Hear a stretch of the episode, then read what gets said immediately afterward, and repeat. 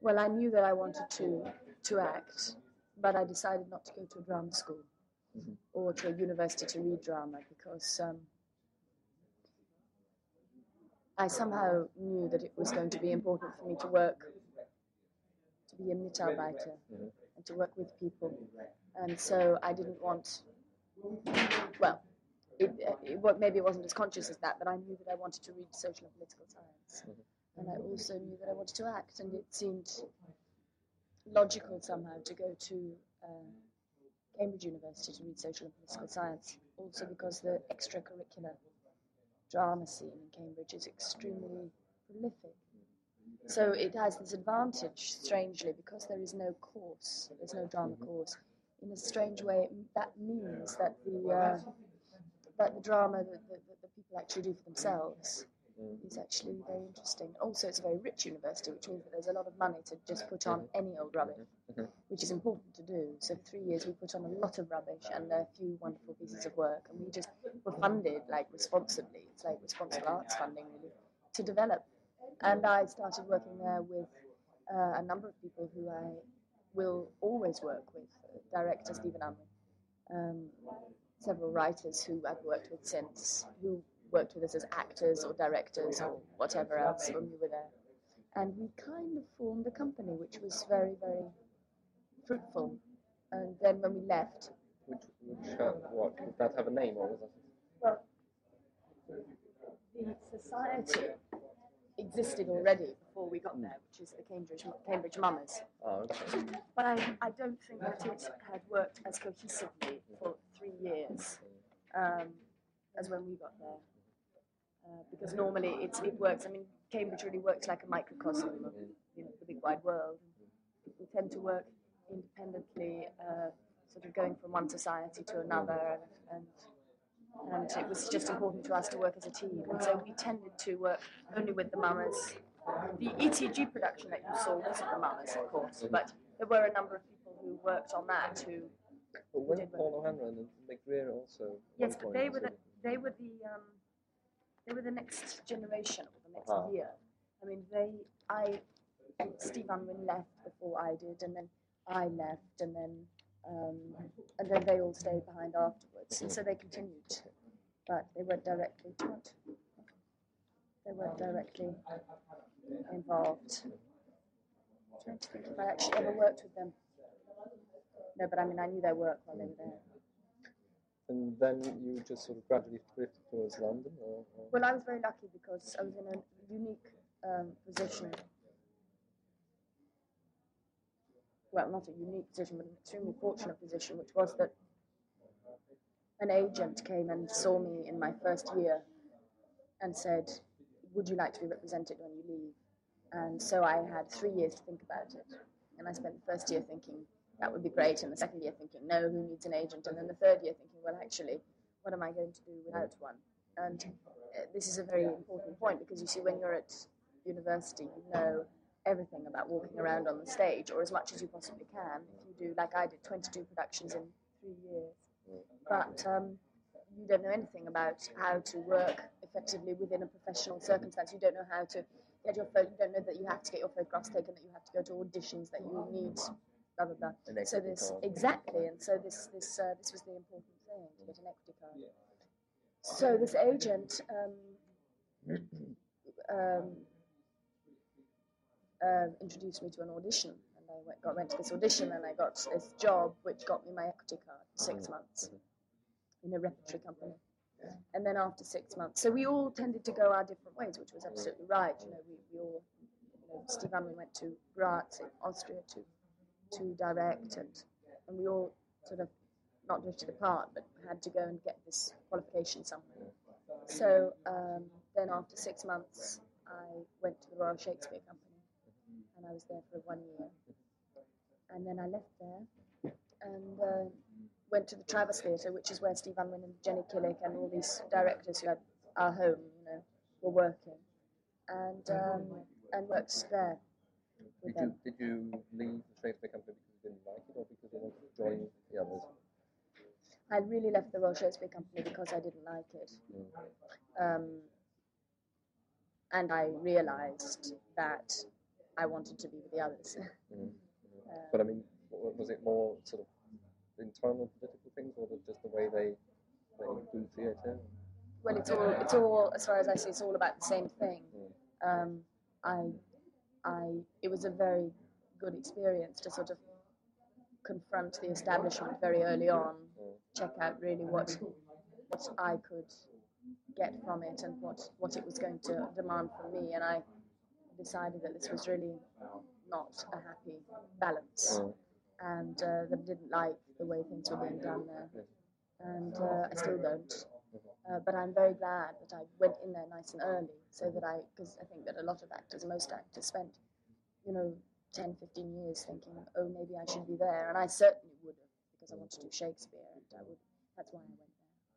So um, that got, I, I got that out of my system nice and early and uh, realised that the important thing was to work, you know, from a modest base to work with, with people and not with structures. And the structure of the Royal Shakespeare Company um, really defeated me.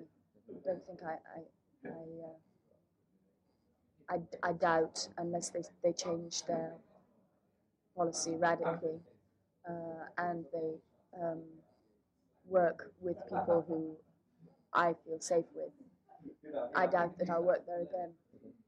But uh, you think that you could conceive Yes, I mean, if, if Stephen Unwin or Jenny Killick or Peter Stein were there, I would go there like a shot, but it's not um, possible at the moment. So it's a very rigid structure at the moment. Yeah, well, you see, it, it all goes down to economics, really. I mean, the, in England, there are, um, the, as you probably know, the government are looking for ways of, of, of finding the arts redundant so that they can stop funding them.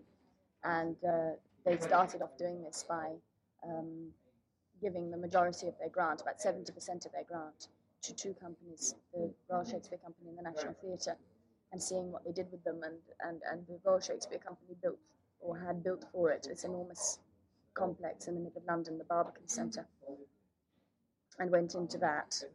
And then the priorities started, as far as I'm concerned, to go awry. They started to care most of all about filling seats, which I mean, I sympathise with. I mean, if you're going to put yourself into that situation, then you have to, because what they have to do is they have to justify their grant in order to get it the next year.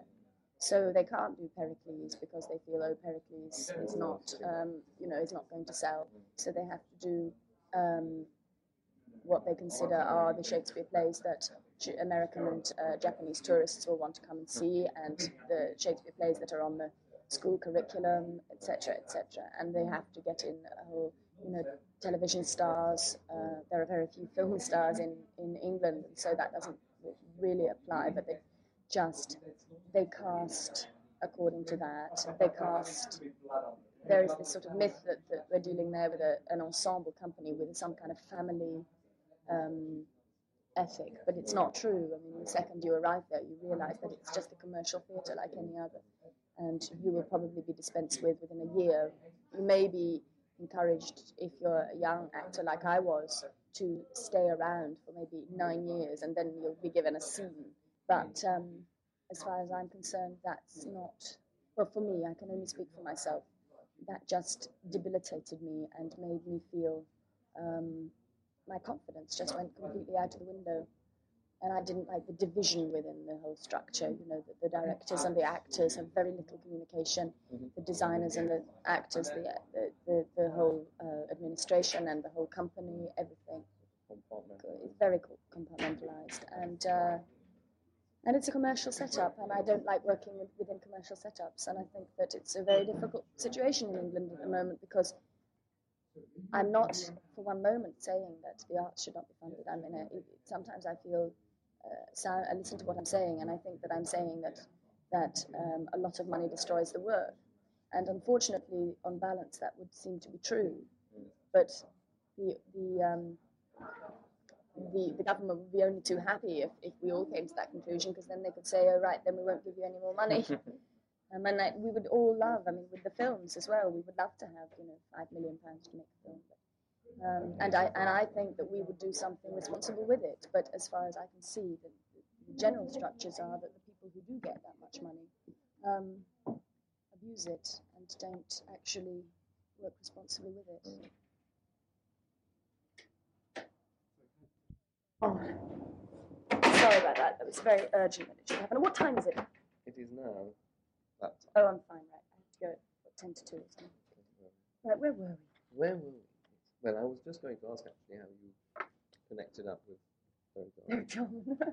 well, he was my counsellor. No, that's not true. Um, well, in a quite a traditional way, actually. I was uh, he was making a film with Caravaggio, and I was sort of wheeled along for an audition.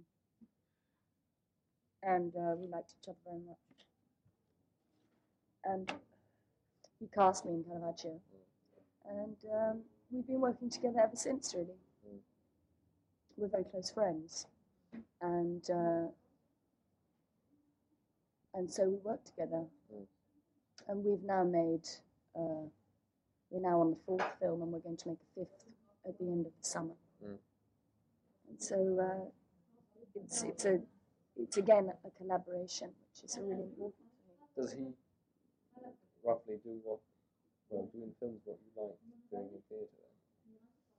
Yeah, in terms of the sort of personal relationships, yes. I mean, it's very important for me to work in families, and uh, we have a film family, Mm. so that's really very important. But um,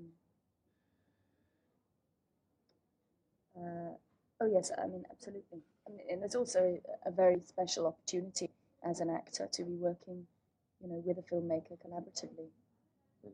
and it's something that if I if I hadn't had, I think I would have missed. Mm. I think I would have thought something was wrong somewhere. Mm. That's not to say that I'm not open to work with directors who work in different ways. I am, but but, but I feel able to be because I have such a strong basis with him. But I mean, with Peter Wollen on Friendship's Death, was that a totally different thing? It was it was kind of different, but Peter again is an extremely open person and uh, was very aware of how close the team needed to be. And it was a very different. The film had a very different, uh, in terms of the working process, had a very different structure. I mean, we had twelve days to shoot it. We had a very tight script. We knew exactly what we needed to do, and we actually worked it out beforehand. We actually rehearsed it for several days beforehand with the cinematographer, with the sound man, with the um, with the designer, with the musician, etc. And so that when we got onto the set, we were able to work very efficiently and to just sort of reel it off.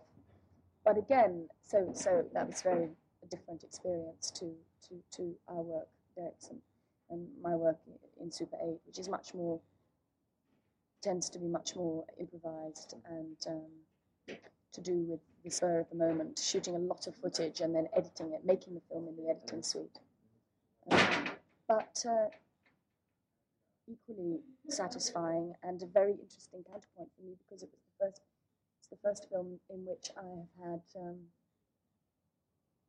um, you know had to think about talking a lot and not about a visual narrative primarily. Um, and yeah, I really enjoyed it, and I really like the film. Have you seen it? You seen Yeah, well, I saw it. it? Of course you did. I have not seen the Last of England because that was sold out. Well, it's on on Sunday. Maybe you can see it. All right. I Well, have to leave in about an hour. all right. Well, you'll see it somewhere. Oh, yes, it should come to Tip it up some. eventually. So, I mean, how do you feel having worked in film and theatre to sort of switch sides now and become a critic for, the time being? um, critic. Uh, well, I mean, the jury is a very interesting experience for me because, apart from anything else, I'm seeing films that I probably wouldn't see otherwise. So, um, it's all I can say is that it's extremely interesting. Um, I, I, we haven't yet got to the to the judging stage, and so I can't I can't predict what that will what Mm. I will feel about that. Um, But you've discussed. we have we've had discussions, yeah, we've had discussions. Mm. Um, and it's, again, it's very nice to work with a team. I mean, there are Mm. eleven of us, and we we, we talk things through, and everybody has to listen to everybody else, and that's I mean that's the environment that I like. Mm. Um, I thought, I mean, the, the, the, interesting thing I think is that, that I'm on the jury and yet I have two films in the forum. Mm. Um, and and I'm all for infiltration these days. I find separatism less and less satisfactory, and uh, particularly living in England, I find it really very detrimental because separatism is something that uh, is very useful to the present climate, really. So um, I think that uh, I, I just want to know these things. And uh, whatever I've thought about films in, uh, you know, competition for works of art, which I believe we're dealing with, which seems to me to be a kind of you know, paradoxical situation, really. Um, I felt that it, that I couldn't go on discussing it and maybe complaining about about it without knowing a great deal more about it. So that's why I'm there. I'm there as a as a I'm there as a member of the jury, but in a way, for my personal interests, I'm there to, to just get information and to, to, to just see exactly what goes down in those situations and and uh, and, and, and make it useful afterwards. Mm-hmm. Do you find that? Um, I mean, I was struck by not only the, the, sort of the national and cultural diversity of what's being shown, but also that a lot of things are, I find, um, have a very strong political theme. And just do you think that in the discussion amongst the jury, this kind of thing becomes important, or is there a deliberate restriction to aesthetic concerns? I think there is. I mean, I suppose every jury is different. I think that this jury is a very um, intelligent jury, and there is a basic consensus that what we are doing is uh, judging works of art. Um, now that can lead us into problems because, um, well, that can make life quite easy for us or difficult for us if, if, if we if we find that there aren't any pieces of art in there. I don't know. I mean, I, am being hypothetical now because I haven't seen all the films, and you know, I'm speaking as if I haven't seen any of them. Um, um, but uh, I mean, I, I do think generally, I think it's no secret that I do think generally the idea of, of comparing works of art is a very dicey and rather distasteful business. Um, and and that is the that is my sort of infiltrationary capacity to actually get in there and try and work out why, if at all, it is valuable. I mean, that's the that's the rub for me. Mm. But um, I'm with a very intelligent team um, who I know I have great faith in will will uh, will look at the, the, the, pieces of work individually and assess them. Mm. I don't know. It's I mean everything's political. Mm. I mean, in a way, when you're on a jury, the most important thing which you cannot affect is the selection of the films that are put before you. Mm-hmm. You know, you could, what can you do? Mm. in these films? These are the films that you're shown. Mm. I've only last night learned how they are selected in the first place. That is mm. And uh, it is a very mixed batch. Mm. But it's interesting, actually, in the case of Walker, you'll see that there, uh, well, most likely, you'll see the same reactions as this morning that people are very, very loud about it, and a lot of them boo and so on. And I felt that. Oh, I'm glad to hear that. I mean, not specifically about this film, but I have been astonished at how um, quiet and, and, respectful the audience have been um, about pieces of work that I'm actually not sympathetic to. Mm. And I find, you know, two years ago, when I was two year, here two years ago, and we had a filming competition, I couldn't believe the, uh, the, the, the, amount of, I was very refreshed by the amount of booing, the amount of audience participation there was mm. with films. And um, I've been a little horrified, I must say, at how quiet the audiences have been and how there's a kind of slightly brainwashed feeling. So I'm glad there are, are films that are that are um, inciting the audience to mm. any kind of of action. I think that's a very good thing. The, the odd thing about this one is that I felt a lot of the people who were booing were essentially kind of people who would have agreed if they had understood the film's political message, which I felt was more than explicit. Mm.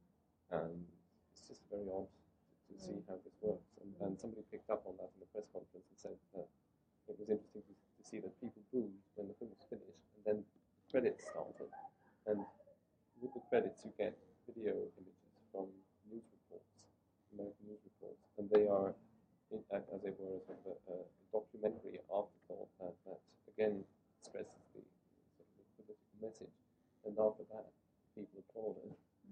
So it's very very odd. I don't know if it would be the same. No. But what what did you? I mean, all right, this is not going to be in print for some time. But I mean, what did you think were the films that you disapproved of, where you expected reaction? I to can't be tell you that. So it's just I just found a very very mixed um, reaction to, to this and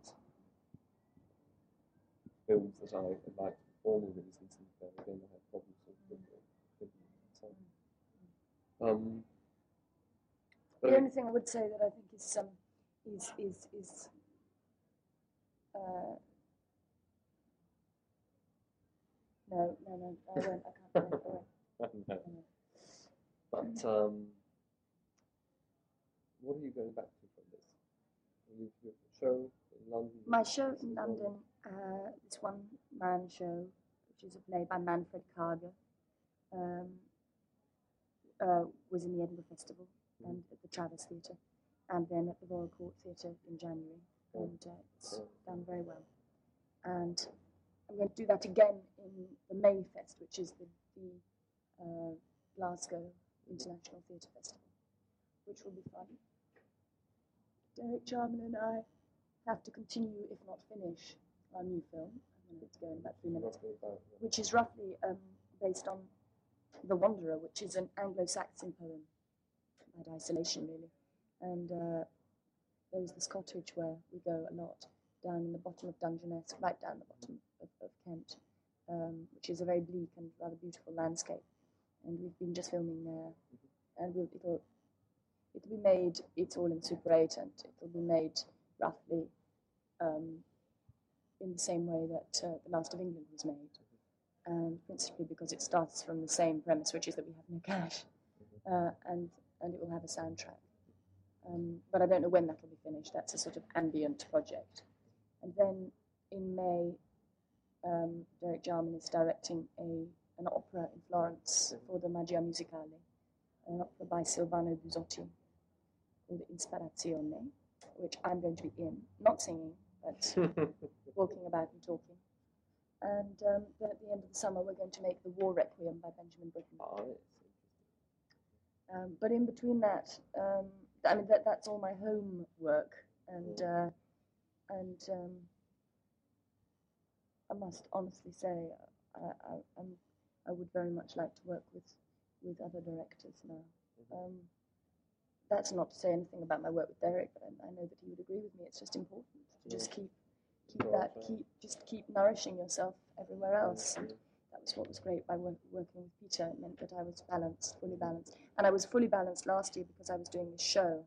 In fact, I did two, three pieces of theatre. I did a piece at the Almeida Theatre, a Botho Strauss play, uh, which is a two-hander, and then I did a piece of Brecht, Die Maßnahme, which. Uh,